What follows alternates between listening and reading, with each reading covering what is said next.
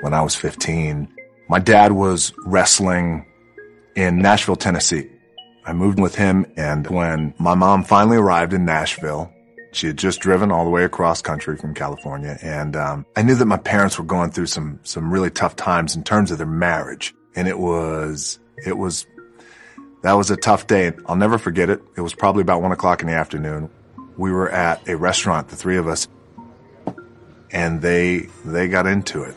They got into a very big fight, not physical, but just really loud arguing. And um, my dad had a car at that time, and so they got into that car. My dad was driving, my mom was in the passenger seat, and I get in the car that my mom just drove, the family car, and I start driving it. I already had my license at that time at 15. And we're driving down I-65. I-65 is a major interstate that runs through Tennessee. And I'm watching them drive in front of me and their car starts swerving and I can clearly see that they are arguing. My old man makes a hard right and he gets on the shoulder and, uh, in the gravel road, my mom gets out of the car. And when she got out of the car, I'll never forget it. She had a glazed look over her eyes that I had never seen before.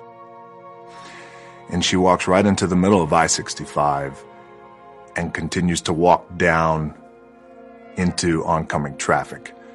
And my heart stopped.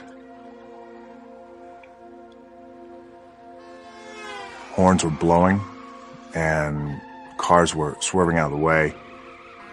18 wheelers were swerving out of the way. And I got out of the car and I grabbed her and wrestled her over to the uh, side of the road. And um, I don't remember what I said to her. I remember she didn't say a thing. And in that moment, one of the greatest lessons I've ever learned was how precious life is and how in an instant it can all go away. Changed me. The irony is my mom has no idea that it even happened. That's the irony. That's also the beauty of it. She does not remember anything. Thank God. Because maybe it's too traumatic to remember.